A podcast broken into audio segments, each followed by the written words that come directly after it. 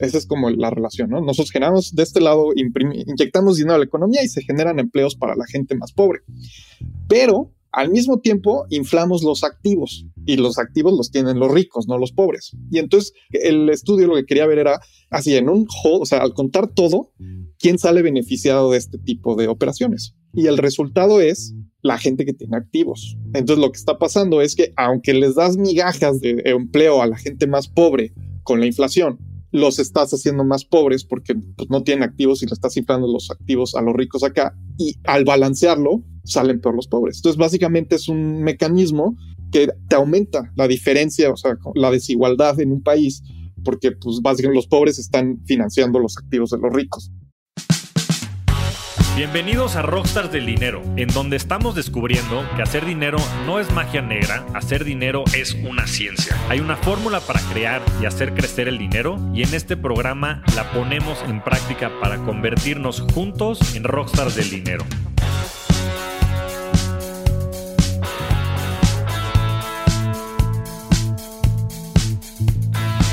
Bienvenidos a un nuevo episodio de Rockstars del Dinero. El día de hoy tenemos un invitado muy especial y va a estar muy buena la conversación. Bienvenido, Tomás. Muchísimas gracias por la invitación.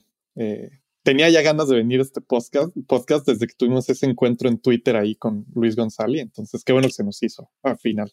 Sí, caray. Este, que ya, ya, ya será momento de invitar a Luis también aquí a, a tener un debate sobre las finanzas, sobre inversiones, sobre macro, sobre Bitcoin, que ha sido este, muy controversial. Ahí tuvimos un thread que es el que recuerda a Tomás, que estaré compartiendo cuando lancemos el podcast. Muy interesante sobre un podcast que hubo previamente en el, en el podcast de, de Luis. Y, y, bueno, pues sobre el tema de Bitcoin, que va a ser el tema principal de esta, esta charla.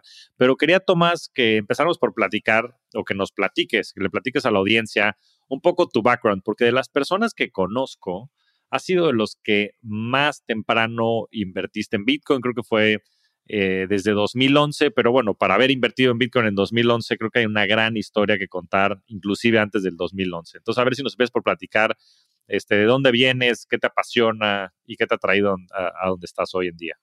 Claro, es una historia muy triste. Generalmente todas estas historias de entré muy temprano terminan en tragedia y la mía no es diferente. Entonces, como bien lo mencionas, yo, yo entré a Bitcoin o, me, me, descubrí el Bitcoin en 2011, mediados de 2011 más o menos, en un foro de Internet de electrónica. Yo estaba trabajando, soy ingeniero mecatrónico, estaba buscando unos planos para un circuito que tenía que hacer y la firma de uno de los que estaban en ese thread, en esa, en esa conversación, decía Bitcoin, The Future of Money o algo así. Entonces le di clic ahí y me fui por un agujero en donde acabé en, leyendo sobre Bitcoin.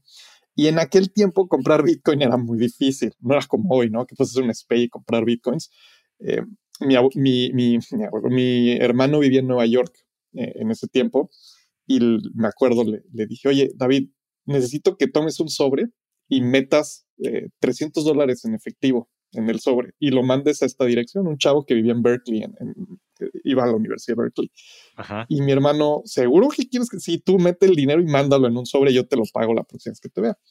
Entonces, vamos, pues, mi hermano me dice, ya mandé el sobre a Berkeley. Eh, no creo que sea una buena idea, pero bueno, tú sabrás. Total que llegó el sobre y en efecto me dieron mis bitcoins. Así compré mis primeros bitcoins. un día me, me, mandó un correo este tipo, me dijo, ya me recibí el dinero, ahí te van los bitcoins. ¿Y cuántos bitcoins eran? Digo, 2011. Eran bastantes porque estaban como, me acuerdo, compré como en un dólar y medio. ya, como 200 pues, bitcoins. Como 200 bitcoins fue esa compra. Ah, entonces los tuve, estuve haciendo trading con ellos, eh, llegué a tener este, bastantes, o sea, mucho más de 200, y subió a 6 y luego se cayó ah, bastante fuerte, o sea, fue una de esas caídas fuertes y yo no tenía experiencia en inversiones, ¿no? yo soy ingeniero mecatrónico, me asusté un buen y vendí todo y me salí, ¿no? Dije, ay, esta cosa de un día a otro baja de 6 dólares a 2 dólares, ¿no? De regreso, o sea, pierde el 70% de su valor. Entonces los vendí. Sí, que, que para poner las cosas en perspectiva, estos 200 bitcoins hoy serían 8 millones de dólares. Exacto. Ah, total, que me asusté con la quemada que, que, me estuve ahí dando con, con, el trading y vendí y me salí con un buen retorno, según yo, con visión de, de, de financiera normal, ¿no? De mira, un retorno de, de, dos dígitos o de tres dígitos al año, perfecto. sí, sí, sí. Y entonces eh, me salgo ya de finales de 2011, vendo todo, liquido, me traigo mi dinero y me olvido. me fui a hacer una maestría a Estados Unidos y en el último semestre de la maestría, ya estamos en 2012, ah, el, primer semestre de 2012, alguien me menciona el Bitcoin. Ya, ah, mira, sigue existiendo eso. Y, nos metimos a ver el precio, estaba en 12 dólares, me acuerdo, en Coinbase. Apenas habías nacido Coinbase, llevaba dos meses superando, creo. Total que de 12 dólares lo veo y digo, mira, estaba en 6 y luego en 2 y ahora está en 12, pues ahí va. Pero otra vez está muy ocupado en la maestría y, me olvido. Acabo la maestría a mediados de, de 2013 y ya anda en 90 dólares. Y digo, wow, de 12 a 90, como que esto va a jalar. Y entonces ahí fue cuando ya empecé a meter más de lleno ya comprar y a, y a, investigar y a leer qué era y qué estaba haciendo, ¿no? Porque la, la en 2011 no sabía qué estaba haciendo, así mira una manera digital, no entendía las llaves, muchas cosas no entendía. Total que en 2013, saliendo la maestría, empecé con los co-founders que tengo, que lo que fue Volavit en 2014, fue la primera plataforma que se lanzó en México para comprar y vender Bit. Entonces, digamos que en 2013 ya me dediqué de lleno a, criptomonedas y desde entonces pues he estado metido de lleno, ¿no? abrimos Volavit en 2014, lo seguimos operando y luego tangencial salió un negocio que también tenemos de, firma electrónica de documentos en 2016 por necesidades que necesitamos de Volavit, que también es criptografía y que hemos usado, eh, que me ha enseñado para qué sirve y para qué no sirve un blockchain, ¿no? Porque ahí te das cuenta que puedes hacer muchas cosas sin un blockchain y te da esta contraperspectiva de no, todos con un blockchain, ¿no? Entonces, eh, más, o menos ese es mi background y ha sido mi transformación de no saber nada a ser Bitcoiner y querer meter blockchains en todos, a luego entender que las blockchains no son la solución de todo y volverme mucho más escéptico de lo que era. Eso es reciente, o tres años, cuatro años para acá. Ya, pues, pues qué, qué interesante. Como dices, pues te metiste durísimo. Bueno, al principio te llamó la, la especulación, después te metiste muchísimo al famoso rabbit hole y también después, que creo que siempre pasa, pues dejas de romantizarlo y te pones a ver que pues hay muchos casos de uso que también pues no aplican para este tipo de tecnologías o para este tipo de paradigmas, ¿no? Como es lo que estás haciendo en, en platícanos un poco de, de Volavit. Este, ahorita platicábamos antes de entrar a, a audio que Volavit inclusive salió antes que Bitso, entiendo que un par de meses antes. ¿Cómo nace Volavit y demás? Y ahorita le entramos a mi fiel, pero platícanos un poco de Volavit, qué es, este, cómo nace, con quién lo empieza la empresa, en fin. La historia es interesante porque nació Volavit, eh, uno de mis, de mis co-founders y yo hicimos la primera iteración que era un servicio, no era para comprar y vender bitcoins, era un servicio para hacer un hedge. O sea, tú mandabas tus bitcoins sin KYC ni nada, porque entonces nada de esto existía. Y nosotros lo convertíamos a dólares para que pudieras, la idea era como hacer una, una billetera en línea, que un argentino, por ejemplo, podía mandar bitcoins tenerlos en dólares y luego retirar en bitcoins, como para poder tener una cuenta en dólares en Argentina o en cualquier otro país que tuvieras. Luego, eso tenía muchas implicaciones. Fue interesante porque la lanzamos dos semanas, la estuvimos haciendo así rápido, la lanzamos y el día que la lanzamos en la noche ya nos habían depositado como 20 mil dólares en la página. No tenía SSL, nadie sabía quiénes éramos, pero había mucha, o sea, era el tiempo del Wild Wild West donde todo el tiempo salían cosas nuevas y la gente las probaba, ¿no? Entonces hicimos eso, luego lo, convertimos o, pasamos a un tema de remesas que no funcionó, justamente porque no había manera de entrar y salir en los países destino. Entonces eso nos llevó a abrir uh, en México para poder tener una plataforma en donde los mexicanos pudieran comprar y vender. Paralelo a esto, a finales de 2013 yo era de los principales traders en, en local bitcoins, que era la única manera de comprar y vender en México. Yo era uno de los principales, lo estaba haciendo a Tomás a nivel personal, entonces dijimos, bueno, convirtamos eso a un nivel institucional o a un nivel empresa y sigamos con eso, ¿no? Pero a ver, platícanos un poquito de local Bitcoin, nada más para darle un poco de noción a la gente. Todo esto es, local historia viejísima. Local Bitcoins es una plataforma que es como un escrow. Si piensan en el, en el peer-to-peer que tiene Binance ahora, eh, en donde muchos van a estar familiarizados con eso, en donde no es que Binance acepte el dinero, sino que Binance pone la infraestructura para que dos personas de un país se pongan de acuerdo y dicen, oye, yo tengo bitcoins, yo tengo pesos, ah, mándame los pesos. Eh, Binance funciona como de escrow eh, de, de, los bitcoins para que no haya estafas, ¿no? O para minimizar estafas. Local bitcoins era lo mismo. aparte del dinero, o sea, lo que hacen es pues, a ver, yo te voy a mandar tantos bitcoins, yo te voy a mandar tantos pesos. En el Inter, que se hace la transacción y yo recibo los pesos y yo valido que recibir los pesos, digamos que Binance lo tiene apartado, y en el momento en el que yo le doy, ya los recibí, Binance libera esos bitcoins y los, y los manda. Exacto, es como un escrow, es un, es un, es un, un, tercero de confianza, ¿no? Los dos confiamos en que nos va a ayudar a, llevar a cabo esta transacción. Bueno, Local Bitcoins fue la primera iteración, porque Binance apareció en 2017, aquí estamos hablando de 2013. Local Bitcoins fue la primera iteración de este tipo de sistemas para poder facilitar operaciones entre usuarios de un mismo país, principalmente ahí en México habíamos yo creo que dos o tres eh, en, local bitcoins, los que eran los vendedores. Eh, por ahí estaba José Pimpo, creo que estuvo, de, o sea, de los hace mucho tiempo, ¿no? De los José Rodríguez. José, Rodríguez, exacto, José Pimpo. Ya lo eh, invitaremos también. Es, buen ah. cuate, es de los de los bitcoiners de, de toda la vida, ¿no? Exacto, éramos la, Bitcoin Mafia de 2013, 2014 en México. Entonces, Volavit nació así. Ah, terminó siendo, me das un SPAY y te doy bitcoins, me das bitcoins y te paso por un SPAY para que fuera más fácil hacer la operación, ¿no? Y así estuvimos haciendo eso por un tiempo y de hecho sigue funcionando. Y en 2016, por alguna razón, no recuerdo bien, pero necesitábamos que nos firmaran algunas autorizaciones los clientes. y la solución que nos daba el abogado era, pues, dile que lo impriman, que lo firmen y lo por paquetería. Era como, es que no puede ser posible que todo lo demás lo hagamos digital y esto sea así. O sea, ¿cómo va a ser que...?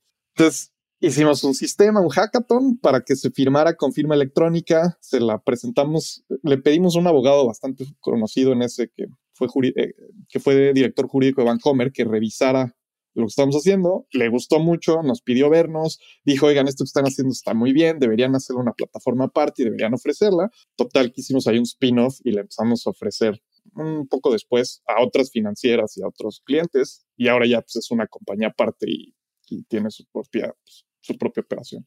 Ya, pues mira, qué, interesante toda la historia y sobre todo, como dices, derivado de los problemas que se fueron enfrentando, cómo empezaron a salir estos nuevos casos de uso que hoy son empresas. Y bueno, toda la, eh, en general, el sector fintech, pues que en eso, entre 2014 y 2016, pues hicieron todos de la misma ley fintech, pues Josu estuvo hace, hace unos episodios, y bueno, Ricardo Acosta, mucha gente de la que venía a platicar, Daniel Vogel, este, tú, eh, en fin, empujaron no nada más la parte de la regulación, sino también de la infraestructura que se necesitaba para hoy tener a todos estos startups y un poco esta revolución que, está sucediendo en, en, fintech. Pero quería meterme y más, más a fondo en el tema de Bitcoin, Tomás, porque yo creo que tú eres uno de, de, las, de las personalidades que hay en el país y en Latinoamérica que más conocimiento tiene y más convicción tiene también de lo que Bitcoin puede representar para la humanidad. ¿no? Y lo digo con todo, con todas las palabras en mayúsculas. Entonces, ¿cómo ves, eh, cómo ves tú que, Bitcoin va a transformar a la humanidad y al mundo en el tiempo? ¿Y por qué crees que Bitcoin es algo que, y si quieres empezamos por el principio, ¿por qué crees que Bitcoin es algo que todo el mundo debiera de tener presente y debiera de considerar? Bien, hay muchísimo aquí que, desempacar, pero creo que lo que estás planteando es lo correcto. O sea, ¿por qué me debería importar? O sea, olvídate de por qué me debería, por qué debería invertir o no.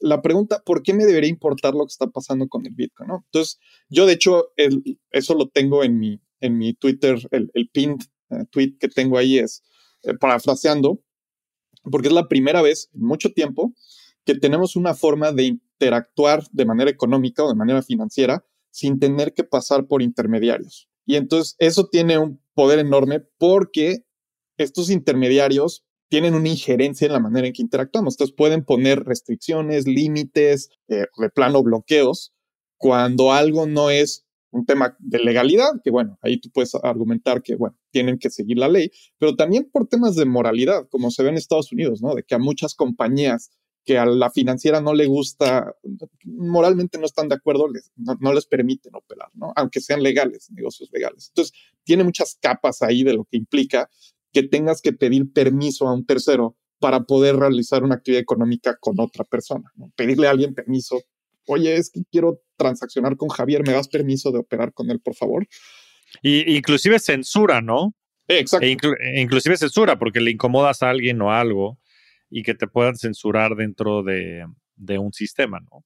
Sí, de hecho, ahí está el caso de uno muy famoso, Wikileaks. Busquen Wikileaks y Bitcoin, que pasó también por 2013 o 2014, no recuerdo bien. Cuando Wikileaks publica estos videos donde están los soldados americanos disparando desde helicópteros, matando civiles iraquíes y riéndose. O sea, cosas muy graves que uno, en Estados Unidos, pues traición de estar publicando esas cosas, ¿no? Pero para el resto del mundo es importante, creo yo, que sepamos qué está sucediendo en, en este tipo de conflictos. Pues Estados Unidos presionó a Visa y a Mastercard para que ya no dejaran que Wikileaks recolectara donaciones de gente, por ejemplo, como yo, que estaba, eh, estaba de acuerdo con la labor que estaban haciendo. Y entonces el Bitcoin fue, ahí, por ahí hay una, una, cita de, de Assange en donde dice, si no hubiera sido por el Bitcoin, Wikileaks hubiera, o sea, se hubiera terminado. Exactamente. Y, y a ver, ok, y, y, eso por qué es importante? O sea, está bien que no tengamos intermediarios, pero pues eso que tanto sucede, no, este, ¿por qué me debería importar? Porque sucede más de lo que tú crees. Uh, siempre cuando vemos estas críticas, generalmente vienen de países como Estados Unidos y Alemania, en donde dicen, nada, es que el Bitcoin no sirve de nada. Pero luego les empiezas a presentar, bueno, está el caso de Wikileaks, ¿no? Eh, bueno, un, un estadounidense tal vez diga, no, no, pues qué bueno, los debieron haber cerrado, ¿no? Pero un alemán diría, no, no, Wikileaks sí tenía una razón de existir. Pero luego ves otros casos, ¿no? Como el caso de hace poco las protestas de nigerianos contra la, la represión eh, policíaca. El Banco Central empezó a emitir órdenes a los bancos de que les cerraran las cuentas a los disidentes. Y fue justamente el Bitcoin participó en poder enviarles fondos a estas personas para ayudarles a seguir su lucha contra un gobierno represor. Lo mismo en Bielorrusia, pasó hace con, con Lukashenko, pasó hace poco que a los disidentes que estaban protestando les estaban congelando los fondos de sus cuentas bancarias. Entonces tienes, tienes estos ejemplos que son mucho más comunes de lo que crees. Y y, el, y la cereza del pastel. En, en Inglaterra se pasó una ley cuando estaban los conservadores, donde le pedían a los bancos que le cerraran las cuentas a los inmigrantes ilegales. Cuando tú le cierras la cuenta a una persona, lo estás condenando a la pobreza.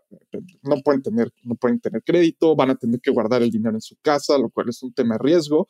Yo como mexicano viviendo en Los Ángeles pensaba, si hicieran eso aquí, y le cerraran la cuenta a todos los ilegales inmigrantes que, pues, están sin papeles en, Los Ángeles, sería una catástrofe, de, una catástrofe humanitaria de niveles enormes, ¿no? Entonces, y ahí es Inglaterra, no estamos hablando de Nigeria o Bielorrusia, estamos hablando de una ley que se pasó en Inglaterra y que de hecho todavía no han echado para atrás. La ley sigue vigente, nada más que cambiaron de gobierno y no la están, pues no la están eh, enforzando, enforcing, ¿no? Forcing. Pero ahí está la ley y es Inglaterra. Entonces, es este tipo de cosas que cuando empiezas a ver, mira, aquí pasó, aquí pasó, aquí pasó, entonces empiezas, pues sí hay una razón de que exista algo como el Bitcoin, ¿no? Tal vez ahorita no me toca, pero algún día me podría tocar alguna de estas restricciones y no quiero que me pase, ¿no? O tener al menos una, una, una safety net, una, una, una póliza de garantía de que si me hacen eso, yo tenga una manera de poder operar fuera del sistema. Ese es, es el famoso opt-out del sistema, ¿no? Y digo, lo mismo está sucediendo ahorita con Rusia. Y bueno, por supuesto que muchas personas, me incluyo, pues no estamos de acuerdo con las guerras y este tipo de situaciones, pero de ahí a que este, un gobierno pueda, pues sí, o sea, restringir los activos que tiene todo un país y desconectarlos del sistema financiero, y las implicaciones que eso tiene hacia la gente que vive en esos países, más allá de los tintes políticos, pues también es de orden este, mundial, ¿no? Y se lo escuchaba no sé de quién el otro día, pero, pero decían que esta acción, ¿no? Y las sanciones por parte de Estados Unidos y demás van a ser vistas, sobre todo en materia económica, de las reservas internacionales que tenía Rusia y demás, van a ser vistas en el tiempo, como lo que fue Bretton Woods en su momento, ¿no? Que va a ser un, un momento en el que tal vez pues, no, no representó físicamente mucho el, la decisión, pero que en el tiempo se va a ver como el momento en el cual se divorció, como fue Bretton Woods en el primer momento, pues el, oro, las reservas que se tenían de oro detrás del dólar americano y lo que hoy es el sistema este, fiat, ¿no? creo que es un perfecto segue para irnos hacia allá. ¿Cuáles son las diferencias entre el sistema de dinero fiat y lo que promete, ya metiéndonos más a la arena de lo que es Bitcoin como una, como una reserva de valor, como, como dinero, como hard money? ¿Cuáles son las diferencias que existen entre el sistema fiat y el sistema este, que, propone Bitcoin? Mira, y es que ya es perfecto el segue. O sea, yo me gusta empezar diciendo lo que el Bitcoin te permite hacer es esto. O sea, es un sistema que funciona de manera descentralizada, justamente para que no haya estos puntos de presión que deciden vamos a cerrar este país o vamos a cerrar esta compañía o a estas personas que no nos caen bien porque están protestando, les cerramos. Y entonces, para tú poder diseñar un sistema que permitiera eso, tuvieron que tomar varias decisiones. En una de ellas es, no puede estar basado en dinero que emita un ente central, como un banco central, porque entonces tienes este riesgo de contraparte. Entonces, en tratar de diseñar un sistema que no se pueda pagar y que, o sea, que no se puede censurar y que no tienes que pedir permiso para usar, tuvieron que diseñar un propio activo nativo de ese sistema y con ciertas reglas, o sea, que tuviera pues este activo, como es lo que se va a usar, necesita tener ciertas reglas, ¿no? El caso del Bitcoin es la emisión total y la, y la curva de emisión de estos Bitcoins, ¿no? Que se generan. Entonces, nos lleva a otro punto importante porque cuando estás pensando tú en dólares, pesos, tienes a un emisor central que pone las reglas del juego. Y las reglas del juego no solo para, en el caso del dólar, no solo es la regla del juego para los americanos, sino la regla del juego para cualquier país del mundo que quiera usar dólares para liquidar deudas o para hacer pagos. Entonces la Fed pues, pone, pone, o sea, pone las reglas. El Bitcoin tenía que operar sin una Fed y entonces se creó este sistema en donde como hay una como hay solo 21 millones o solo van a existir 21 millones y no se pueden hacer más y es súper difícil cambiar ese número, o sea, casi imposible. Entonces crearon, lo que habría que ver es si fue a propósito o si fue algo, una cosa así espontánea, crearon un sistema deflacionario en donde como el número de unidades está fijo y la actividad económica que se va integrando a este sistema va creciendo, pues el precio por unidad pues, va a crecer, o sea, tiene una tendencia a, aumentar por pues, oferta y demanda, ¿no? La, la, oferta es finita y la demanda, pues es el tamaño de la economía del mundo, ¿no? Y de ahí, de, cero a la tamaño de la economía del mundo, pues ahí vas a tener una curva de, de, de precio por unidad de, Bitcoin en este caso, ¿no?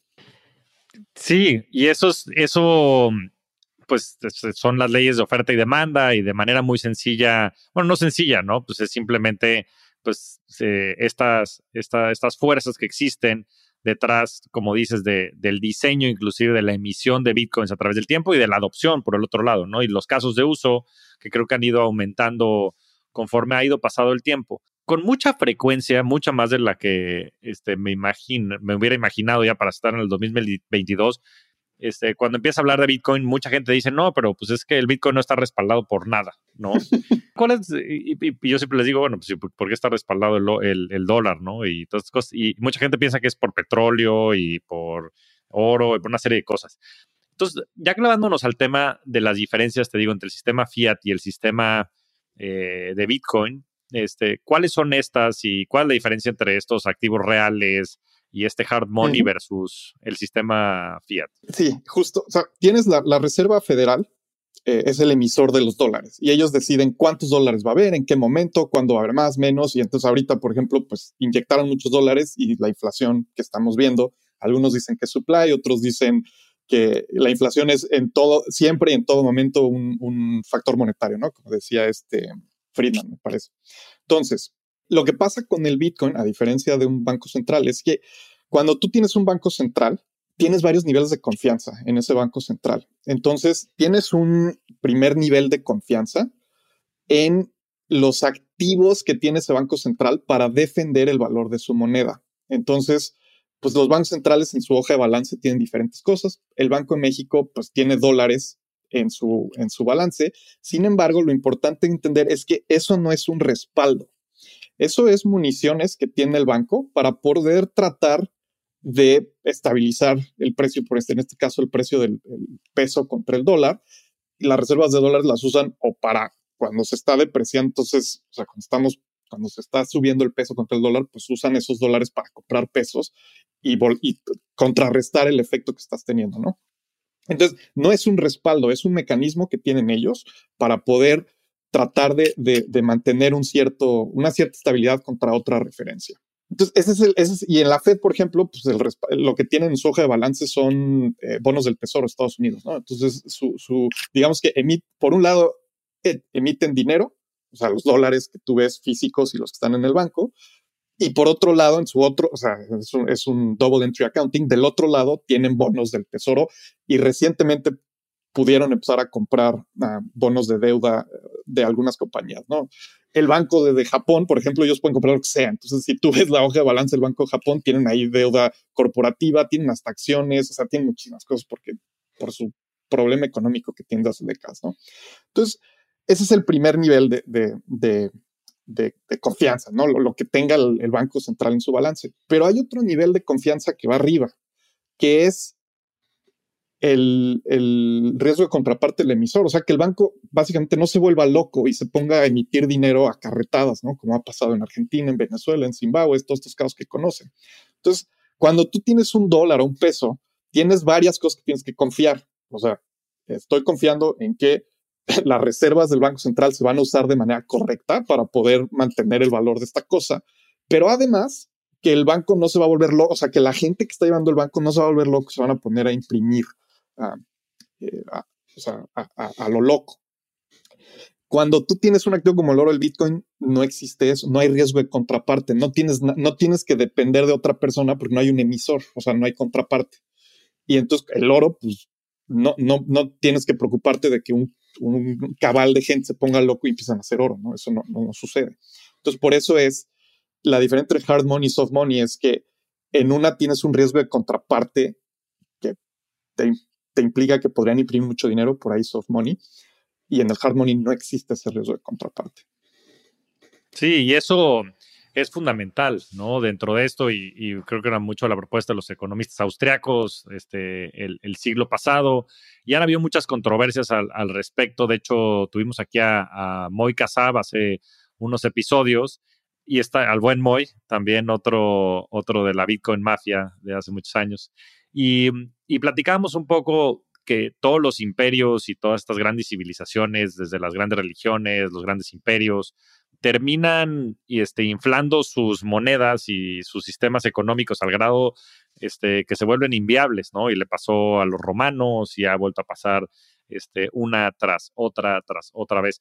Y bueno, eh, bien dicen en, en, los mercados financieros que las cuatro palabras más peligrosas es, esta vez es diferente, pero pues hoy estás viendo inflaciones de niveles de 8,5% en Estados Unidos.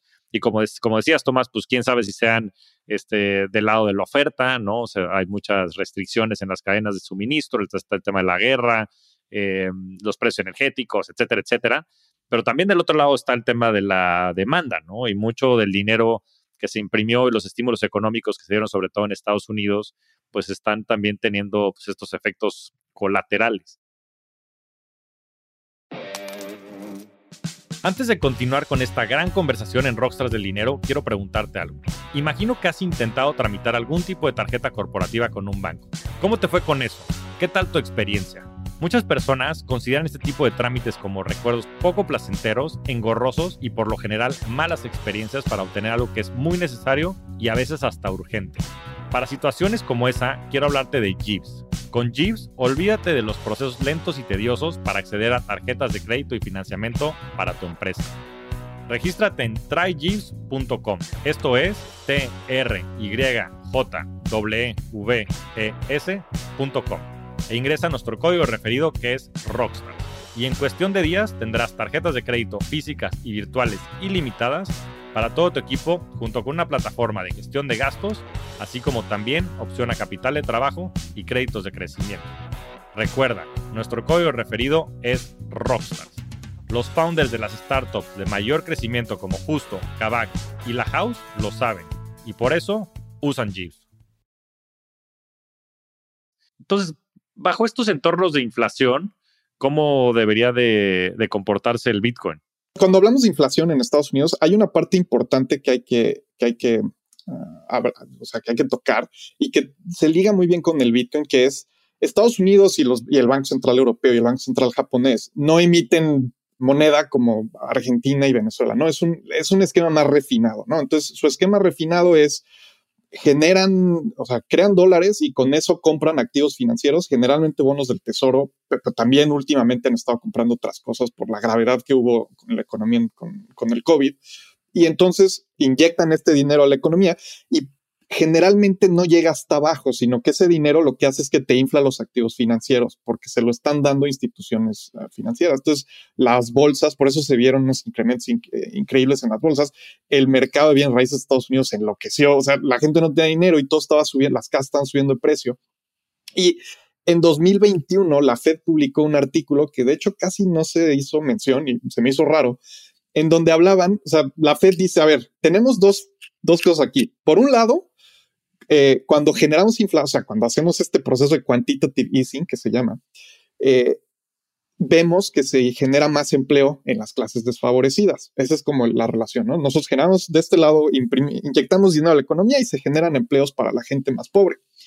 Pero al mismo tiempo inflamos los activos y los activos los tienen los ricos, no los pobres. Y entonces lo que, el estudio lo que quería ver era en un, así, en un o sea, al contar todo, quién sale beneficiado de este tipo de operaciones. Y el resultado es la gente que tiene activos. Entonces lo que está pasando es que aunque les das migajas de, empleo a la gente más pobre con la inflación, los estás haciendo más pobres porque pues, no tienen activos y le estás inflando los activos a los ricos acá y eh, al balancearlo salen peor los pobres. Entonces básicamente es un mecanismo que te aumenta la diferencia, o sea, la desigualdad en un país porque pues básicamente los pobres están financiando los activos de los ricos, lo cual no debería ser así. O sea, eso eh, a nivel concepto, mapa mental, eso no debe ser, ¿no? Entonces, eh, sale este artículo, no se hace mucho ruido, yo siempre se lo comparto a todo el mundo cuando me platican de esto de la inflación. El Bitcoin es lo opuesto. No puedes tú hacer esto de, a ver, le voy a quitar dinero a los pobres, inflándoles el dinero, para inflar los activos financieros que lo tienen los ricos, porque no se puede inflar el Bitcoin. Entonces, es un, o sea, el Bitcoin funciona al revés de esto. No vas a poder inflar los activos financieros. De hecho, lo que va a pasar, en teoría, es que si es una muy buena reserva de valor, el valor que se está, que están en los activos financieros, que están funcionando como reserva de valor, porque el dinero ya no es reserva de valor, se mueve hacia el Bitcoin. Y entonces tienes el opuesto, el, flujo opuesto, ¿no? En donde eh, los activos financieros se deprecian y el dinero se aprecia. Sí, que suena técnico, pero es, la verdad es cómo funciona el flujo del dinero, ¿no? Porque cuando la Fed decide generar estos estímulos, eh, estímulos económicos, fluye a través de los bancos comerciales y de los bancos comerciales pues se va por cómo está distribuido el dinero hacia las personas que tienen más dinero y esto lo que genera y, hacia los digo hacia los pools de dinero más grandes y esto genera que mucho de esto se vaya hacia las inversiones y demás entonces se inflan todos estos activos y por eso has visto pues la subida tan fuerte pues, de todos los activos este pues básicamente de todo, ¿no? Todo, porque the everything bubble, ¿no? Le decían la burbuja de todo, porque este, los bonos, las acciones, Bitcoin, el real estate, todo estaba este, inflando, ¿no? Y te digo, yo creo que el, tema de la inflación es un tema también como subexplorado, porque la definición de inflación, pues bueno, en México es el INPC, y en, y en, Estados Unidos el CPI, pero es una canasta un poco arbitraria de activos si tú te pones a ver, o sea, la inflación es personal, ¿no? Y lo dice muchísimo Michael Saylor en los distintos podcasts en los que ha estado, em, que pues la inflación es muy personal, ¿no? Dependiendo del tipo de todo, de servicios, de productos que consumas y del lugar en donde vivas, la inflación pues es, es, es, muy variable, ¿no? En Estados Unidos, los precios de real estate en lugares como Miami o como Texas, este, ha subido de manera exorbitante pues porque has tenido una migración también importante por varios factores y demás, ¿no? Entonces, pues no toda la inflación es igual y también el flujo del dinero cuando se genera este dinero no está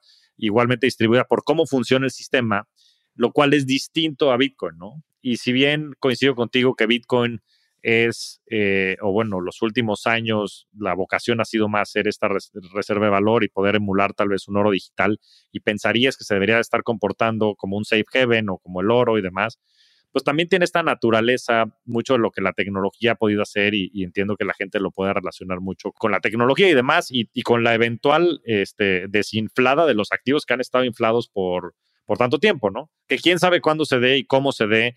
Yo siempre recomiendo aquí no especular y este, vale la pena hacer el disclaimer que nada de lo que hablemos es recomendación de inversión, pero sí son cosas que creo que vale la pena eh, tener en cuenta cualquier persona para un poco entender la, situación económica que estamos viviendo. Ahora, todo esto, Tomás, ¿cómo ves que el Bitcoin pueda transformar pues, a la humanidad o la manera en la que interactuamos con los servicios y sistemas financieros? ¿Cuál es tu visión acerca de Bitcoin? A mí, o sea, lo que pasa aquí, estás, cada quien le va a implantar un poco de su ideología al Bitcoin y es a donde lo vas a llevar, ¿no? De esto es lo que me imagino que logra. Entonces, yo con el Bitcoin me imagino un mundo menos hiperfinancializado. O sea, ahorita la mayoría del dinero y de las operaciones, o sea, tienes una industria financiera enorme para el tamaño del, PIB de muchos países. Entonces, está, tiene derivados y futuros y derivados sobre derivados y swaps. Y entonces tienes todas estas cosas que, pues, cuando tienes un casino en donde todo está subiendo de precio porque están imprimiendo dinero por acá, pues sí tiene sentido. Estás jugando a, ser el primero en poder aprovecharte de esta inflación de los activos. Si tú quitas toda esta, o sea, todo este jueguito, el, es el en efecto, básicamente. Si tú le quitas esto al juego de mesa, te cambia a un sistema no tan hiperfinancializado, en donde sí vas a tener seguros, vas a tener derivados, vas a tener coberturas, cosas que necesitas para poder operar un negocio normal. Pero todo este juego, este casino de Wall Street, pues va a ser mucho, de especulación, digamos, en general todo especulación, pero es, es especulación basada totalmente en qué tan cerca estoy del faucet que me está aventando dinero, ¿no? Y entonces que obviamente por razones evidentes, solo muy pocos tienen el privilegio de estar cerca de, del grifo, ¿no? De donde están los billetes. Que claro, que es lo que genera sobre todo el tema de inequidad, ¿no? Que yo creo que es el, del, el problema más grande que tiene hoy la humanidad es uno de, sí, es, es un factor, como lo, la Fed lo, lo, lo, hizo en análisis en este artículo que menciono, es uno de los factores que está ayudando a que se haga esta, esta, esta diferencia, ¿no? Entre ricos y pobres. Entonces, yo el Bitcoin lo veo como la opción de decir, a mí este sistema financiero no me gusta, yo me voy a ir, es un opt-out pacífico, yo voy a usar otra, ustedes pueden seguir en eso si quieren, o o sea, vive y deja morir, ¿no? Yo me voy a ir a mí a mi activo financiero paralelo y ahí voy a jugar con las personas con las que comparto mi ideología y que no quiero yo estar haciendo esto, ¿no? Entonces, más de a dónde nos va a llevar es la opcionalidad que te dé de, de no participar en lo que está ahorita. No te gusta, pues no participes, ya hay una opción B, ya hay un plan B. Ya. Oye, Tomás, ¿y, y, y, tú has, has, hecho ese plan B? O sea, ¿tú estás opt-out del sistema? Sí, desafortunadamente el opting out que puedes hacer es, no, no puede ser un opt out total, pero sí eh, el, siempre, bueno, y aparte yo siempre, por temas de privacidad y cosas, yo siempre prefiero pagar en efectivo y cosas así. Entonces, eh, he minimizado las cuentas bancarias que tengo, he minimizado las operaciones financieras que hago en la banca tradicional, lo he minimizado y uso el Bitcoin siempre que se pueda, uh, pues me muevo en Bitcoins y vivo en Bitcoins. Uh, no se puede todavía, al menos no, no para mí, pero ese es mi objetivo. Ya. Oye, pero y mucha gente dice, no, pero pues es que no puedes pagar con Bitcoin, si no puedes vivir con Bitcoin, si no puedes comprar con Bitcoin. Y yo siempre he pensado que eso, pues, no es necesariamente cierto. Hay muchísimas pasarelas de pago, está BitPay, este, Bitso está haciendo algunas cosas, hay un montón. Rappi acaba de anunciar que también va a aceptar Bitcoins y demás. Y al final ya nada más, ni siquiera es que lo acepten, es que simplemente los intercambian por pesos por dólares y pues aceptan pesos o dólares, ¿no? Y tienen un exchange tipo Bitso o quien sea, este, Volavit, puede haber muchos ahí intermediando esto. ¿Cómo le haces tú para vivir este, con, con bitcoins? O sea, platícanos cómo es un, un, día en tu vida. Aquí, bueno, están todas esas plataformas que tú estás mencionando. Sin embargo, a mí lo que más me gusta y que más trato de hacer es amigos que están haciendo tu stacking de bitcoins, o sea, que están comprando bitcoins. Vamos a un restaurante y le digo, bueno, alguien pague por mí, yo le pago en bitcoins ahorita. Listo, ya pagué mi restaurante con bitcoins. Obviamente, y él paga con su tarjeta y se acabó, ¿no? Pero este tipo de cosas, de hecho, por ahí, en, creo que en Guadalajara hay un grupo de, Telegram en donde es eso. O sea, oigan, esto hacer esta compra, alguien la hace y yo lo pago en Bitcoin. Entonces, es una manera de hacer una economía paralela en donde pues estás haciendo un peer-to-peer con tus amigos o familiares o quien tú conozcas que necesite Bitcoin si tú quieras venderle, ¿no? Claro, y Binance y Local Bitcoin. Local Bitcoin sigue existiendo, ¿no? Sí, sigue existiendo. Es, es mucho menos popular que los que antes, pero sí sigue existiendo. Pero el problema ahí es que lo está haciendo con, gente que no conoces si hay un tema ahí de, o sea, sí, de seguridad. y... y... pasas por los bancos otra vez. Aquí, o sea, la esencia de esto es, tú quieres bitcoins, yo tengo bitcoins, estamos en un restaurante, le estamos comiendo, tú paga la cuenta y yo te pago a ti. Y entonces entre los amigos hacemos el settlement con bitcoins y alguien paga la cuenta. No, ya, pues yo, yo unos bitcoins quiero comprar. Y, no, y lo puedo hacer con varias cosas. También, va, por ejemplo, una casa que tengo que hay que pagar la, el, este tema de, las cuotas de, de, condominio. Pues le dije a alguien, oye, a, un, a, un, familiar, oye, tú págame la cuota del condominio y yo te mando los bitcoins. O unos vinos, que de hecho le pedí a mis papás en el Costco. Lo mismo, le pedí a un tío, oye, paga tú con tu tarjeta y yo te mando los bitcoins. Ah, sí, está bien. Y entonces así es como empiezas a hacer como esta economía, el opting out voluntario de salirnos del huacal, básicamente. Claro. Sí, sí. A mí me pasó hace muchos años que también tenía que pedir algunas cosas a Estados Unidos y un primo mío vivía allá y mi primo hoy es inmensamente feliz porque pues, le paga con bitcoins de, no sé, 300, 500 dólares, ¿no? O este, Tomás, pasemos al tema de Lightning, ¿no? Porque mucho se habla de que Bitcoin se ha vuelto caro, eh, no escala por el tema de la transaccionalidad, en fin. Pero hay estas nuevas eh, tecnologías, redes y demás que se están montando sobre Bitcoin para ofrecer pues, este sueño de poder crear todo un sistema financiero sobre este, esta tecnología. Entonces, a ver si nos puedes platicar rápidamente qué es Lightning y, bueno, las distintas soluciones que hay de escalamiento de, de Bitcoin y cómo pudiera esto representarse en un futuro pensando que se puede construir un nuevo sistema financiero. Mira, aquí lo, primero que hay que mencionar es que Bitcoin es lento, no porque sea tecnología obsoleta, que mucha gente, es que Bitcoin es tecnología obsoleta y ahora están las blockchains generación número 3. No es eso. El Bitcoin es lento por una decisión de diseño en donde se busca maximizar el número de nodos en la red. Por eso es que Bitcoin tiene 50 mil o 60 mil nodos y las demás blockchains tienen mucho menos, porque entre más rápida sea, más transacciones por segundo tienes que procesar. Y eso implica más información, implica nodos mucho más poderosos. Entonces, yo puedo tener un nodo en mi sala de Bitcoin porque corre una computadora chiquita que conecta a Internet y ahí está operando. ¿no? Entonces, vámonos con eso. Entonces, la esencia de una blockchain, para poder tener un sistema en donde podemos operar, aunque Estados Unidos diga, ¿sabes qué? No me gusta que le estés mandando dinero a Wikileaks porque está ventilando mis trapos sucios. No puedes tener en centrales que Estados Unidos le ponga presión. Entonces tiene que ser lo más descentralizado posible. Ese es el chiste de una blockchain. Pero eso viene a un costo. El número de transacciones es bajo. Para hacer un paréntesis, existe el famoso Scalability Trilema o Trilema de la escalabilidad, que tiene tres componentes, si no me, me equivoco, si no me corriges. Uno es la transaccionalidad, ¿no? ¿Cuánto puedes transaccionar dentro de la red?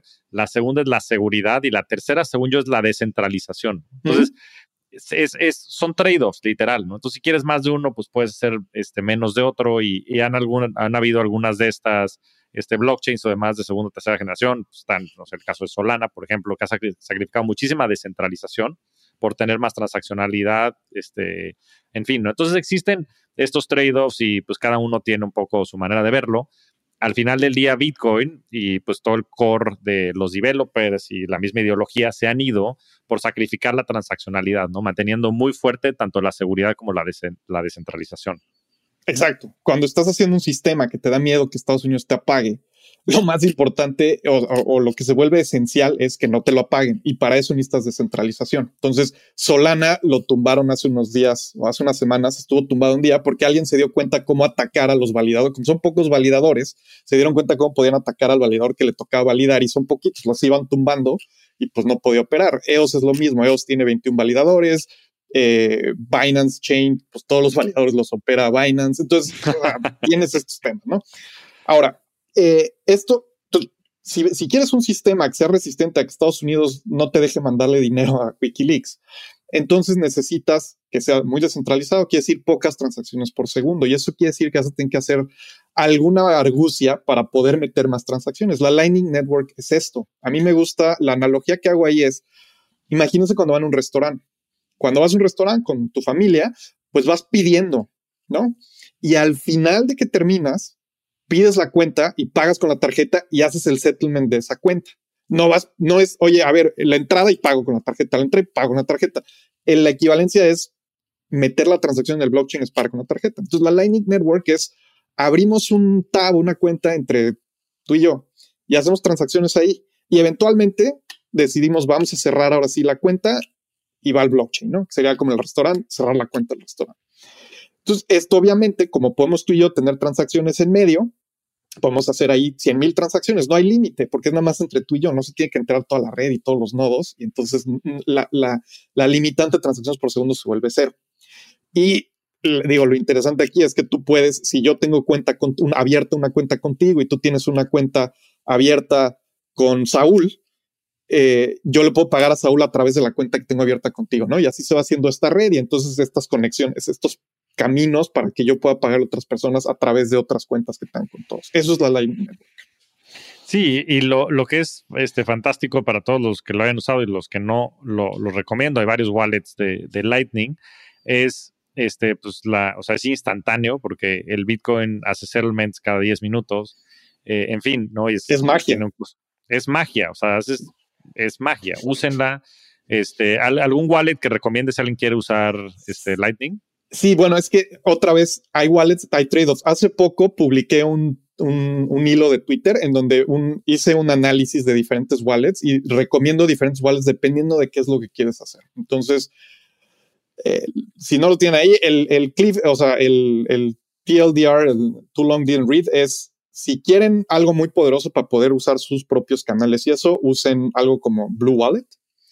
Y si no necesitan eso y quieren algo más para principiantes, está una que se llama Moon, M-U-U-N, que, me gusta. Y también hay una que se llama, aquí, eh, que también es para principiantes y que no es muy común, no es muy conocida, pero me, gustó mucho. Déjame nada más la encuentro aquí entre mis. Ah, Simple Bitcoin Wallet, SBW. Simple Bitcoin, Simple Wallet. Bitcoin Wallet.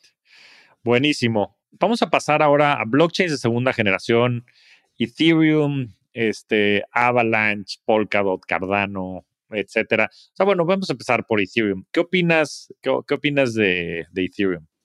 Mira, vamos a tener nada más. Cardano se me hace una basura, o sea, esa ni siquiera voy a, voy a eh, indagar, pero eh, Ethereum. Ethereum, a mí como proyecto se me hace muy interesante por lo que, por, por lo que se ha podido construir en él. Sin embargo, mi posición ahorita es no va a escalar y si escala van a tener que tomar riesgos que la van a hacer parecerse más a una cosa como Solana en vez de lo que es ahorita. Uh, quieren hacer este cambio a proof of stake, es como cambiarle los, los, los motores a un avión que ya va volando, es súper peligroso, de hecho lo acaban de volver a postergar. En 2016 anunciaron que ya iba a ser y lo han estado postergando ah, indefinidamente. No creo que lo logren pronto. Y eh, en el, como está ahorita, pues no escala, evidentemente, porque no es como el Bitcoin que es mandar una transacción y ya. O sea, Ethereum, por su propia naturaleza, te permite hacer muchas más cosas. Y al hacer muchas más cosas implica más información en los bloques y al tener bloques más grandes implica menos nodos y entonces si sigues aumentando el tamaño de los bloques, menos, menos nodos hasta que pues converges en unos pocos nodos y entonces ya, eh, pues ya mejor ponlo en Amazon, ¿no? O sea, ese, sí. Yo lo que estoy viendo es eso, o sea, si van a lograr hacer estas, este cambio a que, que puedan escalar Ethereum. Las demás blockchains de plano decidieron, no, no se va a escalar, hacemos 10 validadores, 20 validadores y ahí ya para le contar, ¿no? Ethereum todavía está tratando de hacer la lucha y no me queda claro que lo vayan a lograr. Y bueno, la gente que escucha se va a enojar, pero así lo veo. Mira, yo creo que yo creo que es una, es una duda válida, ¿no? Sobre todo porque lo han ido retrasando y retrasando y retrasando. Este, aún es un así. O sea, es muy difícil. A nivel técnico es dificilísimo lo que quieren hacer. Sí, y bueno, y, están haciendo shards y están haciendo CK Snarks y una serie de distintas técnicas de escalabilidad, pero, pero bueno, el tema de proof of stake creo que es medular dentro de lo que quiera hacer Ethereum. Yo creo que, como dicen, the jury is out. Veremos si lo logran. Si lo llegaran a lograr, ¿Cambiaría tu opinión acerca de Ethereum o no? Mira, el problema de Ethereum es Bitcoin fue un moonshot. O sea, si tú lo ves, Bitcoin fue un moonshot, proof of work. O sea, aplicarlo como lo hicieron fue un moonshot. de esas como que tecnologías que o, implementaciones que se hacen cada 20, 30, 40 años. El problema de Ethereum es que son, quieren hacer varios moonshots uno tras otro. O sea, proof of stake, primer moonshot. Y luego ya que está el proof of stake, no resolvió el problema. Sigue sharding y ahí te va otro, otro moonshot. Entonces, a mí me cuesta trabajo eh, poner mi confianza en un, en un proyecto que requiere dos moonshots al hilo. Y bueno, o sea, hay más en medio, no, pero estoy simplificando. Dos moonshots que, que tienen, ah, si resolvemos esto ya esto listo, ¿no? Es como fusión, la fusión nuclear. Ah, sí, desde los 50 íbamos a tener un reactor de fusión nuclear, no sigue sin existir y siempre está a la vuelta. O sea, en 10 años ya va a haber un reactor de fusión comercial desde los 50. O sea, ya, está, o sea, ya van a ser 70 eh, años y no veo que estemos mucho más cerca. Ya. Y, el activo de Ethereum, porque una cosa es la red, como decías, ¿no? De Bitcoin y después pues, se construyó también el activo, que es lo que hace que, la red funcione, porque al final es el incentivo que, que, funcione. Eh, ¿cómo, ¿Cómo lo comparas con Ethereum? A mí, Ethereum siempre me ha parecido muy interesante porque Creo que Bitcoin es un gran activo de resguardo de valor, pues, algo que emula el oro, algo que tiene muchas características de este concepto de store of value, eh, inclusive de commodity, porque pues al final del día también requieres bitcoins para poder transaccionar en la red, ¿no? Es la manera de pagar este, por, por hacer las transacciones. Y, y, creo que lo que me parece interesante también de Ethereum, que es algo que le llaman el, el triple point asset o el, activo de tres puntos, siempre han dividido en tres como macro grupos los tipos de activos, ¿no? Dicen, están los que son los resguardos de valor, que son activos que no tienen valor intrínseco y, y que no pueden usar como ser usados a gran escala en temas industriales, como puede ser, por ejemplo, el oro. El oro es un, es un gran ejemplo ahí.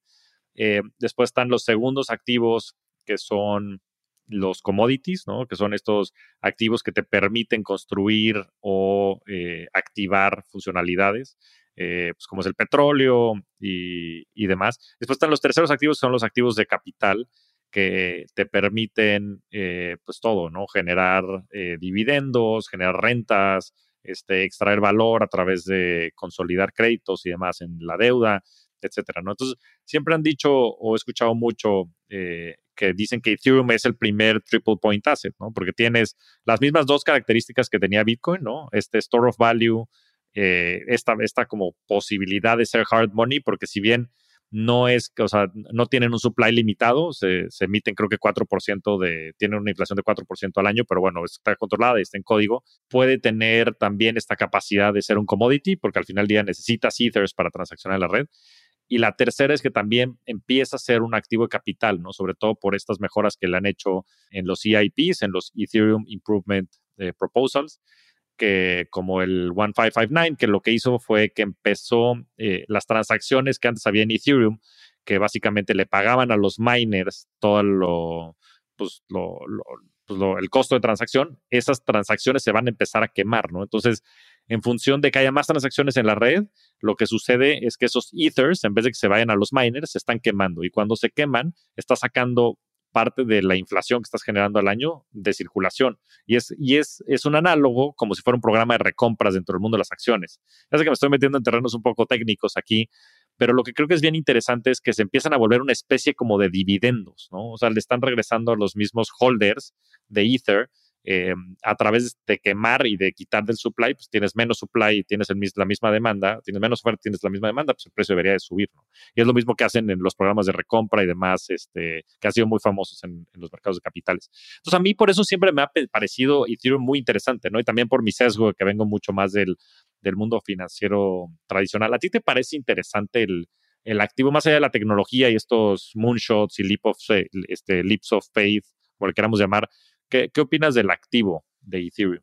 Es que yo no, creo que no los puedes separar, porque mira, el problema, lo que dijiste ahorita, el Ethereum pasó este EIP y es un, es un quantitative tightening, ¿no? El, opuesto a un quantitative easing.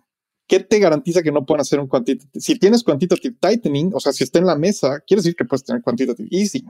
O sea, puedes hacer uno o el otro. Pasó uno, pasó el otro. Entonces, ¿por qué esto es relevante? Porque si Ethereum decide, ¿sabes qué? Vamos a escalar porque nos está comiendo el mandado Solana o Binance Chain o lo que sea, ¿no? Eh, tenemos mucha presión de que hagamos algo al respecto y entonces toman decisiones que centralizan la red. Entonces, como bien pasaron un EIP que vamos a quemar Ethereum, podrían pasar un EIP que haga, vamos a hacer más Ethereum, que justo le pega al hard money porque el hecho de que quemes o no, o sea, o que el supply disminuya, no es lo que lo vuelve un valor de refugio es que no puede estar cambiando esas reglas, justamente. O sea, aquí sí, está bien, esta vez tomaron una decisión que disminuye el supply, pero pudieron haber tomado la decisión opuesta, que incluye, que, que infle el supply. Pudieron tomar una, pueden tomar la otra. Por eso yo digo, va, va ligado a la tecnología porque van a tener que tomar ciertas decisiones conforme Solana y Cardano y todas estas cosas sigan subiendo, aunque no son blockchains. Pero bueno, cuando digo no son blockchains, es como son otra cosa que se ve más como unas bases de datos de Amazon hablando entre ellas. Entonces, Conforme, conforme eso empieza a subir y los inversionistas de Ethereum pongan presión de, oigan, eh, del flipping y no sé qué, hagan algo, hay que ver a dónde se decantan, hacia dónde se va la tecnología. Y si se van por el camino de al gorro, no vamos a poder hacer esto sharding en un tiempo razonable y tenemos acá la presión, nos van a empezar a demandar eh, como a Ripple, ¿no? Que lo demandaron primero con la SEC, varios metieron demanda de que era una, de que era una oferta ilegal, ya después vino la demanda, ¿no? Pero hubo inversionistas individuales que demandaron, que le empiecen a hacer, digamos, a la, Ethereum Foundation, a los founders, y entonces que tomen estas decisiones y Ethereum se acabes con 20 validadores que deciden que mañana hay quantitative tightening y pasado mañana quantitative easing dependiendo de qué pase. Y entonces tu tesis de hard money y de, y de, de reserva de valor pues ya valió gorro, ya, ya no es, ¿no? Entonces, es un buen punto, ¿no? mira, yo, Yo creo que todo, o sea, esta, a mí me parece eh, impresionante esta tecnología porque, pues, digo, este, este paradigma, porque creo que es mucho más allá que la tecnología, porque combinas no nada más toda la parte tecnológica y este cambio de paradigma que hay de quitar estos terceros de confianza, que creo que es la innovación más fundamental que, estamos viendo dentro de la industria de cripto, sino que también tienes muchísimo este tema de teoría de juegos, ¿no? E incentivos económicos. Y creo que, eh, bueno, hay un problema muy famoso en microeconomía, en teoría de juegos, que se llama eh, la tragedia de los comunes. Y básicamente lo que plantea esta es que, pues suponiendo que pues, tengas una casa y que en tu casa hay un lago y, en el lago haya peces, pues tú sales y pescas, pero no pescas al grado de que vayas a privar a todos los peces de ahí, ¿no? Y que vayas a, este, a eliminar a todos los peces porque sabes que pues, necesitas subsistir los peces para que tengas el día de mañana peces, ¿no? Y lo mismo podría estar haciendo Tomás del otro lado en su casa con su lago, ¿no? Hipotéticamente. Pero si en medio de nuestras casas hubiera un lago y de repente salgo yo lo descubro y me pongo a pescar, pues tal vez tengo los mismos incentivos, pero si de repente sale Tomás del otro lado y lo veo que también está pescando y de repente llega Saúl y llega una serie de personas, mi incentivo va a ser para este, llevarme todos los peces que pueda en el menor tiempo posible, porque no sé cómo va a actuar Tomás y no sé cómo va a actuar Saúl, ¿no? Pero creo que esa tragedia de los comunes, justo en estos blockchains, eh, se rompe, porque al final del día, pues sí hay objetivos en común, ¿no? O sea, y el principal debiera de ser que el precio suba. Ahora, eso no es una condición necesaria, ¿no? Como bien dices, yo creo que siempre van a presentarse estos, estas coyunturas y estos trade-offs. Como decías, el tema de escalabilidad es, es una realidad, ¿no? Y habrá que ver qué es lo que sucede, pero pues al final del día es una manera de incentivar que la gente tenga, o sea, la gente que tiene este, este famoso skin in the game, ¿no? Que tiene estos activos, pueda este, ver por el, el mejor futuro de estas cosas. Lo que pasa ahí es que yo, sí, todo el mundo pues va a querer que sube el precio. Lo que pasa es que tu idea de cómo llegar a que sube el precio y la mía puede ser diferente. Fue lo que pasó con Bitcoin y Bitcoin Cash y Bitcoin SB. O sea, los de Bitcoin Cash cuando se separaron, su plan era, ah, vamos a fregar el precio y vámonos al carajo, ¿no? Ellos creían que las acciones que estaban tomando iba a la, o sea, les iba a llevar a que el precio del Bitcoin Cash fuera más alto que el Bitcoin. Le salió mal, o sea, sus premisas eran incorrectas y el precio fue al carajo porque pues estaban mal, ¿no? Claro. Oye, pero qué, qué interesante, o sea, tienes toda la razón, ¿no? Pero bueno, en fin, platícanos un poquito más de, de, Bitcoin Cash y de, y de y Bitcoin Satoshi Bicho y demás. Y ahorita quiero que regresemos al tema de los forks y que platiques qué es un fork y demás. Mira, el, Bitcoin Cash, ah, digo, terrible para los que se creyeron eso y, metieron dinero. Yo conozco gente que, así, conocidos que le apostaron al Bitcoin Cash porque según ellos eso era lo que iba a hacer que Bitcoin funcionara y pues perdieron mucho dinero, ¿no? Pero lo importante de, ese, de, esa, de esa separación fue, había una, una hipótesis, o sea, había dos hipótesis en el mundo del Bitcoin que se encontraban, que era, los mineros controlan la red, los nodos controlan la red. Porque acuérdense, en Bitcoin puedes tener nodos que son mineros, que son la minoría, y luego nodos que no son mineros, que son la mayoría. El nodo de mi sala no es minero, es un nodo nada más. Los de Bitcoin Cash. Explícales qué, quiere decir eso. O sea, ¿cómo puedes tener un nodo minero y un nodo no minero? Un nodo en una blockchain es un, es una computadora, un aparato que tiene toda la historia de las transacciones y que participa en la red recibiendo bloques, validándolos y si están bien, los propaga. O sea, porque acuérdense que una blockchain se ve como un enjambre de nodos, con, bueno, una blockchain con muchos nodos, ¿no? O sea, IOS pues no tiene 21, no se ve así, pero si ven un Ethereum o Bitcoin, imagínense una esfera tridimensional con muchos puntos y conectados entre ellos todos. Es como una maraña, ¿no? Entonces, cuando llega un bloque al nodo de mi sala, está conectado a otros ocho nodos o diez, no, no recuerdo, llega el bloque, valida que cumpla con las redes, con, las reglas de consenso, o sea, que no, no haya double spends, que el, que el bloque no sea de más de cierto tamaño. Y si cumple con esas, entonces se lo manda a los otros ocho nodos que están conectados conmigo y ellos hacen lo mismo y así se va propagando los bloques. Así es como se propagan las blockchains dentro de, esta como esfera de, nodos. Si el, si el bloque es incorrecto, tiene errores, mi nodo lo rechaza, no lo propaga y se muere, ¿no? O sea, no se va a propagar y se va a morir. Entonces, eso es un nodo, eso hace un nodo. También a veces tienes nodos que escriben transacciones en la blockchain. Son los mineros, validadores, lo que tú quieras. Se llaman diferente dependiendo del tipo de blockchain, que es ellos, estos nodos que, minan, tienen el privilegio de decir, esta transacción la incluyo en un bloque, armo el bloque y lo aviento a la red para que los nodos validen si es bueno o no es bueno. Y si sí es bueno, me paguen mis bitcoins o mis ethereum o lo que sea que esté yo eh, minando, ¿no?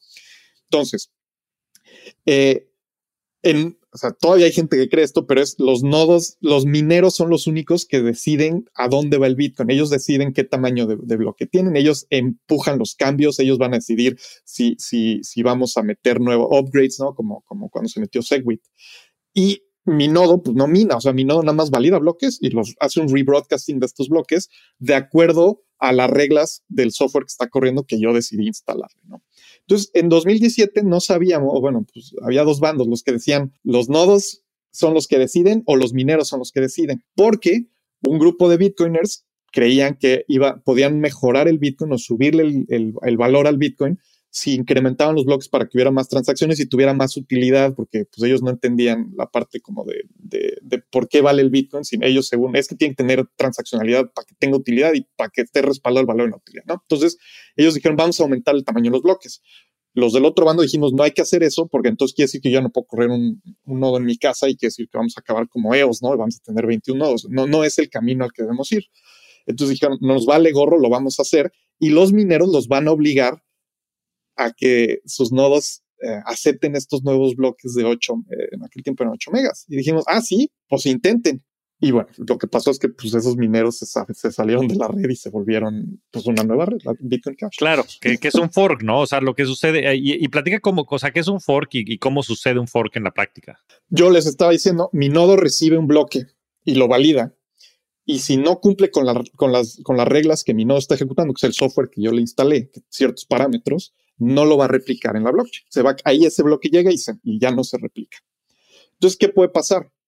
Que tú tengas, digamos, 80% de los nodos corriendo las mismas reglas y un 20% tienen otras reglas.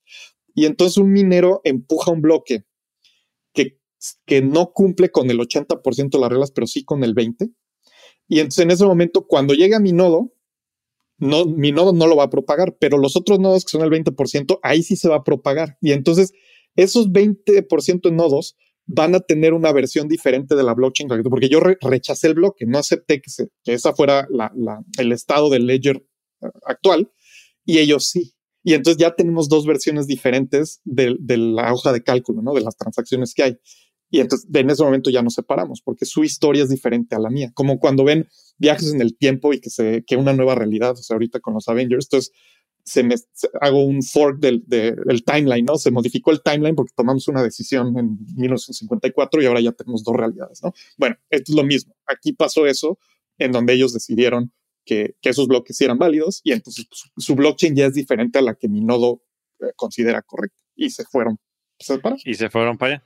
No, y, en su momento, inclusive si tú tenías bitcoins, te tocaron de los dos, ¿no? Porque este es, es digamos que esta bifurcación de la red, pues tienes, tenías correspondiente del, de Bitcoin y de, y de Bitcoin Cash, ¿no? En este Tus llaves funcionan en las dos redes, o sea, las llaves que tienes para gastar los Bitcoins, como es el mismo sistema, lo único que cambiaron los parámetros, pues mis llaves de Bitcoin funcionan en la llave, en, en, el, en, el, en Bitcoin Cash.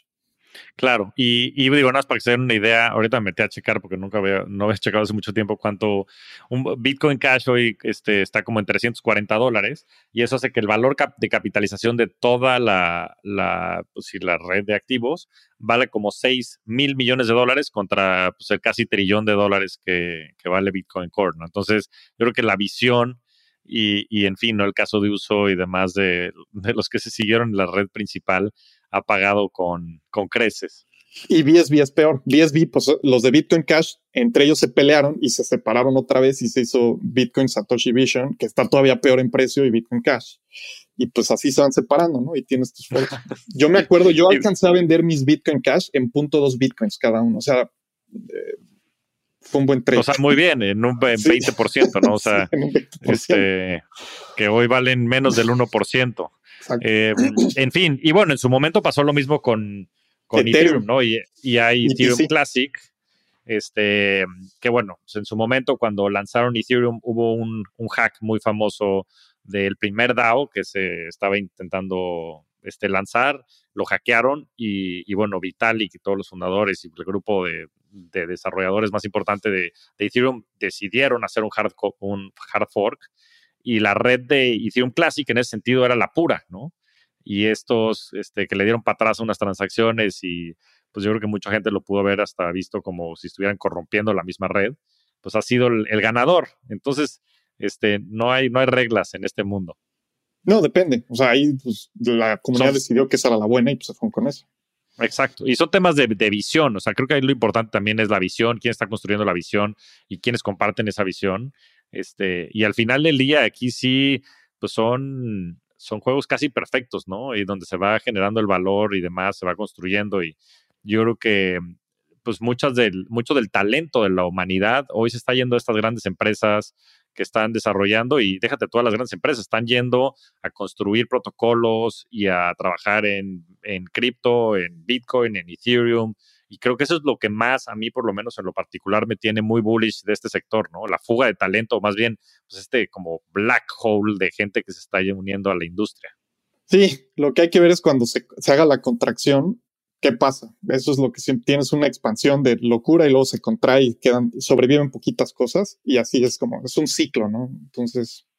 Son ciclos. Oye, Tomás, ya digo, es que está buenísima la plática. Tengo una última pregunta de, de este tema de Bitcoin y demás para pasar a las preguntas personales, que es, digo, nada de esto es, es, investment advice o, o, este, recomendación de inversión, pero ¿cuál es tu pronóstico de Bitcoin en un año y de Bitcoin en 10 años. O sea, quiero, quiero un poco contrastar también como esto que dices ahorita de el momento de contracción, porque pues, sabemos que Bitcoin tiene ciclos, ¿no? Que están pues determinados mucho por este famoso halving, que es la curva de, oferta de los Bitcoins que se están generando. Entonces, ¿cuál es tu perspectiva de corto plazo? O sea, ¿cuál, ¿cuál es tu precio objetivo de Bitcoin en un año y después en 10 años cuánto crees que valga Bitcoin?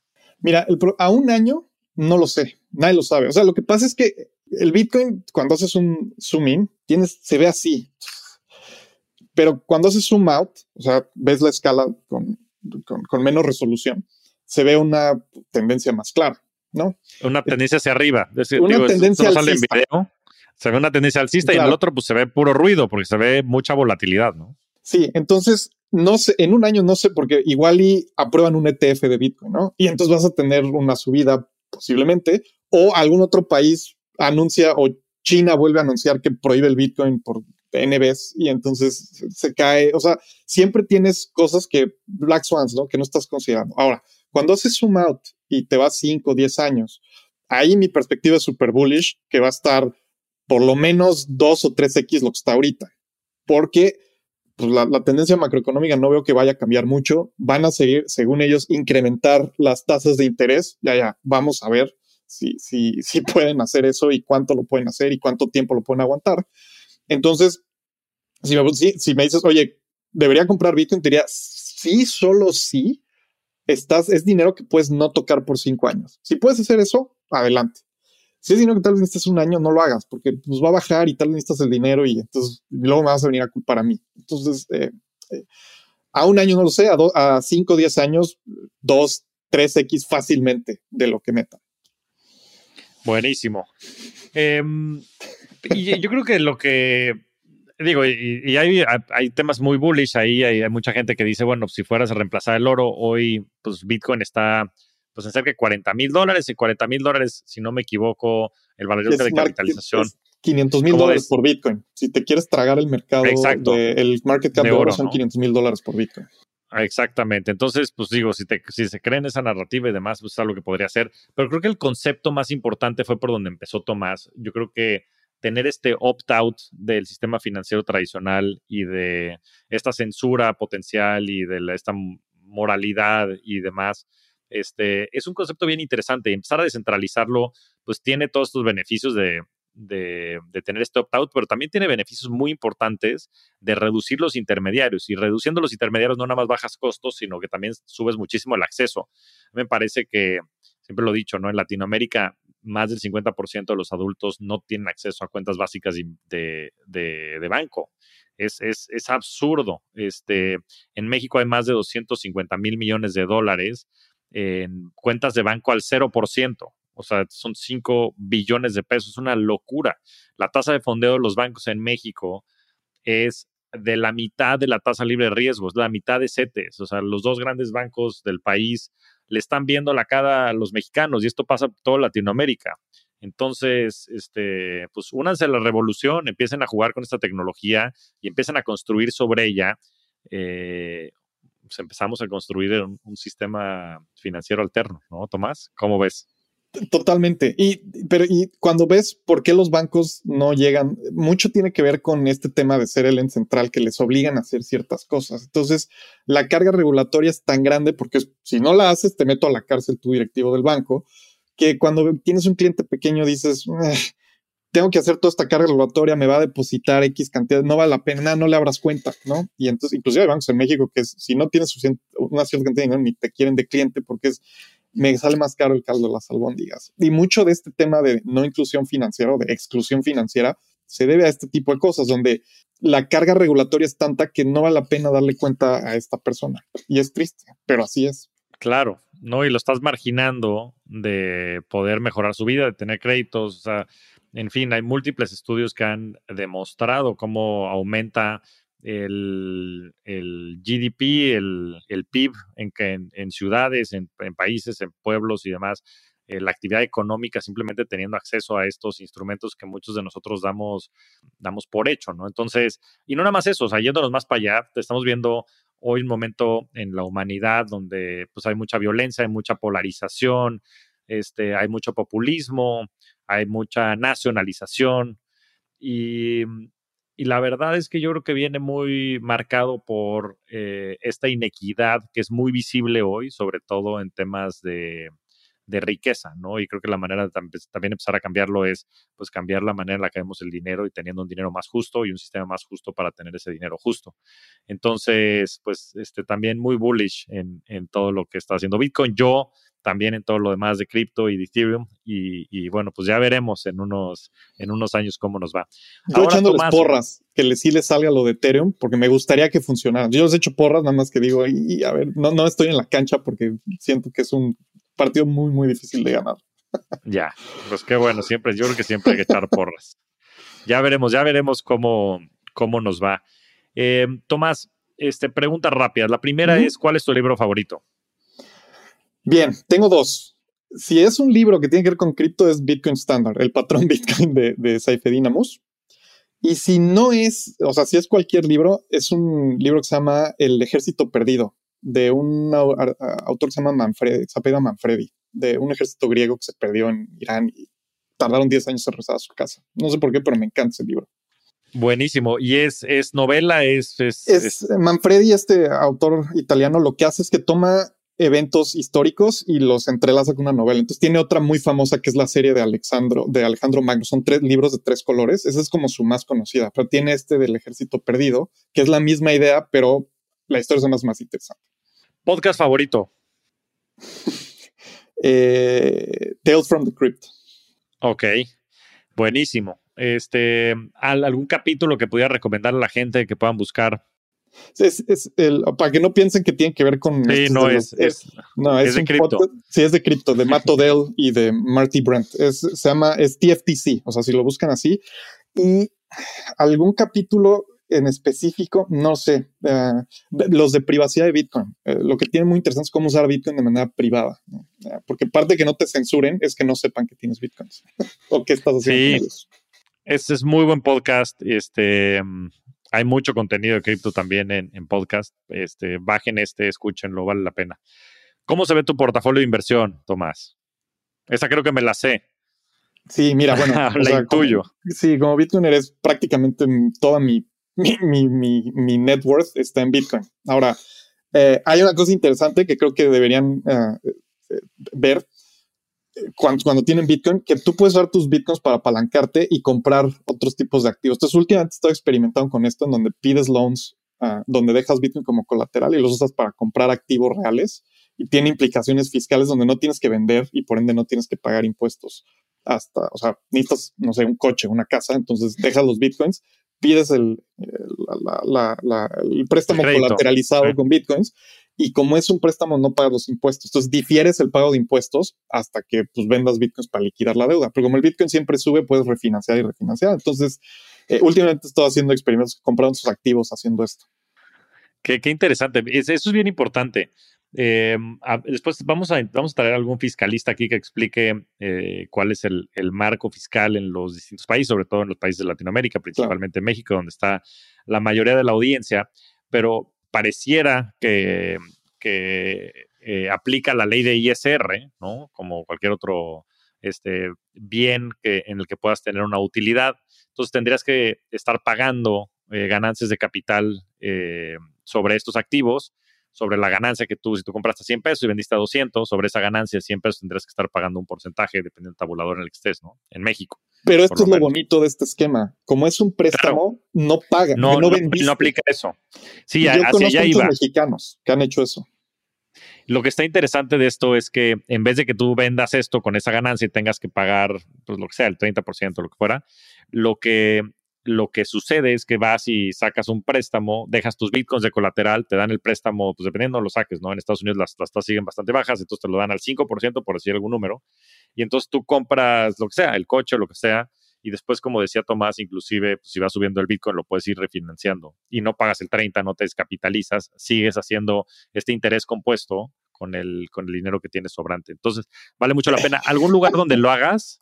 ¿Algún lugar donde lo hagas, Tomás? Sí, este, lo, que recomendar. Lo, hago en, en CeFi, no lo hago en DeFi porque eh, como son cosas a largo plazo, me preocupan que vaya a explotar el protocolo o algo. Entonces, eh, el que yo he usado es BlockFi y también está uno que me gusta que se llama Leden, que todavía no lo he usado, pero conozco amigos que lo han hecho. Buenísimo. Y pues me imagino que todo lo demás es Bitcoin. Y bueno, en, fin, ¿qué has estado comprando con esto, con estos dólares que te dan? O bueno, con el dinero que te dan. El primer experimento fue comprar un, un auto. Y ahora el, el, siguiente que estoy haciendo es propiedades, porque como tú dijiste, o sea, tienes el 5% de interés, o sea, dependiendo de cuánto dejas, ¿no? Pero el, punto del 5% de interés, compras una propiedad en una playa mexicana de esas que cotizan en dólares para que el, el riesgo cambiario sea mínimo. Y entonces la compras, la pones en un Airbnb, una cosa así, te está dando el 8, 9, 10% dependiendo de si lo hiciste bien.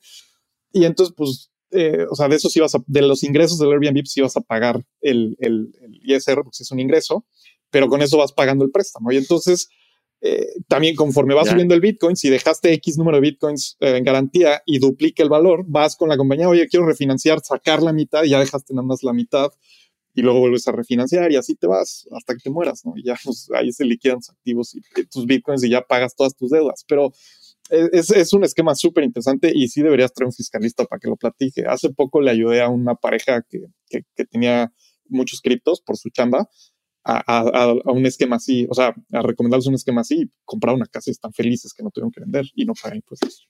No, pues buenísimo. Pues sí, vamos a hablar. A ver, este, tengo un par de, amigos fiscalistas que le saben el tema para que se vengan a echar un round. Pero qué interesante, Tomás. O sea, porque estos casos de uso, en fin, y conforme se siga desarrollando más la industria, la tecnología, van a seguir saliendo. Y bajando las eh, tasas. y bajando las tasas. Acaba de salir uno, un, unas, eh, eh, hipotecas en Estados Unidos, que es mezcla Bitcoin, mezcla la hipoteca, y la tasa de interés estaba, hace poco estaba como en 3%. Sí, bueno, increíble. El, ambiente de tasas bajas, quién sabe cuánto tiempo nos va a durar con este tema de la inflación, pero, pero bueno, esa ya es, ya es otra historia. Tomás, la, la última pregunta de este gran episodio que he disfrutado tanto. Em, ¿Cuál ha sido tu mejor inversión? Y esto lo digo en el aspecto más amplio de la palabra. Bueno, o sea, evidentemente Bitcoin, ¿no? Pero si quitamos, si, quitamos, porque Bitcoin es una cosa que, que, pues, digamos, históricamente, pues, todavía si entras ahorita, yo creo que tienes un gran potencial, no el mismo que había antes, pero fuera de Bitcoin, creo que la mejor inversión es entender el tema fiscal.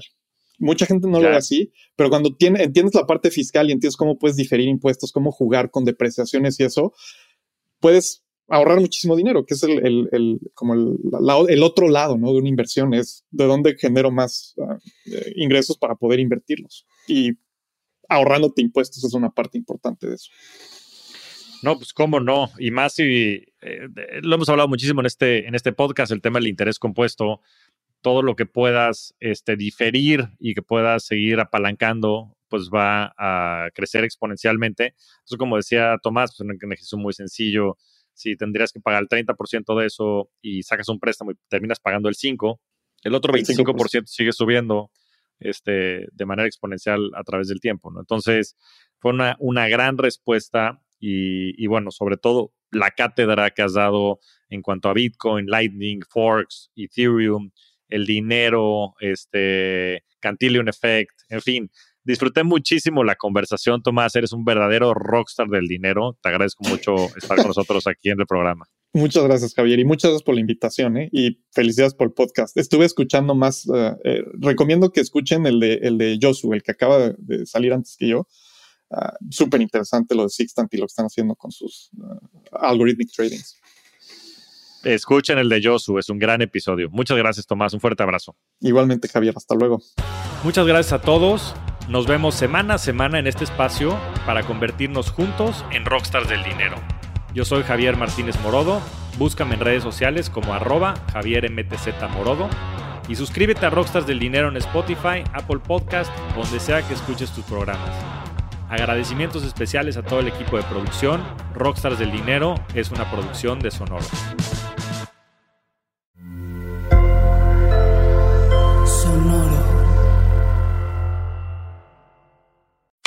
Cuéntame de economía. Nueva temporada. Nuevas voces. Cuéntame de economía. podcast que hará tu vida financiera más sencilla. Sencilla. Si tú eres de los que no sabe cómo ahorrar, qué subió de precio y por qué, cómo sacar un crédito o cómo entender el TEMEC, Cuéntame de economía es para ti. Aquí te lo contamos sencillo y a la carta. Cuéntame de economía. Para que la economía y el dinero no te hagan sufrir. Un episodio nuevo cada lunes en todas las plataformas de podcast y el canal de YouTube de Expansión. Okay, round two. Name something that's not boring. A laundry? Ooh, a book club. Computer solitaire, huh? Ah, oh, sorry, we were looking for Chumba Casino. That's right. ChumbaCasino.com has over 100 casino style games. Join today and play for free for your chance to redeem some serious prizes. ChumbaCasino.com. No purchase necessary. Full prohibited by law. 18 plus terms and conditions apply. See website for details.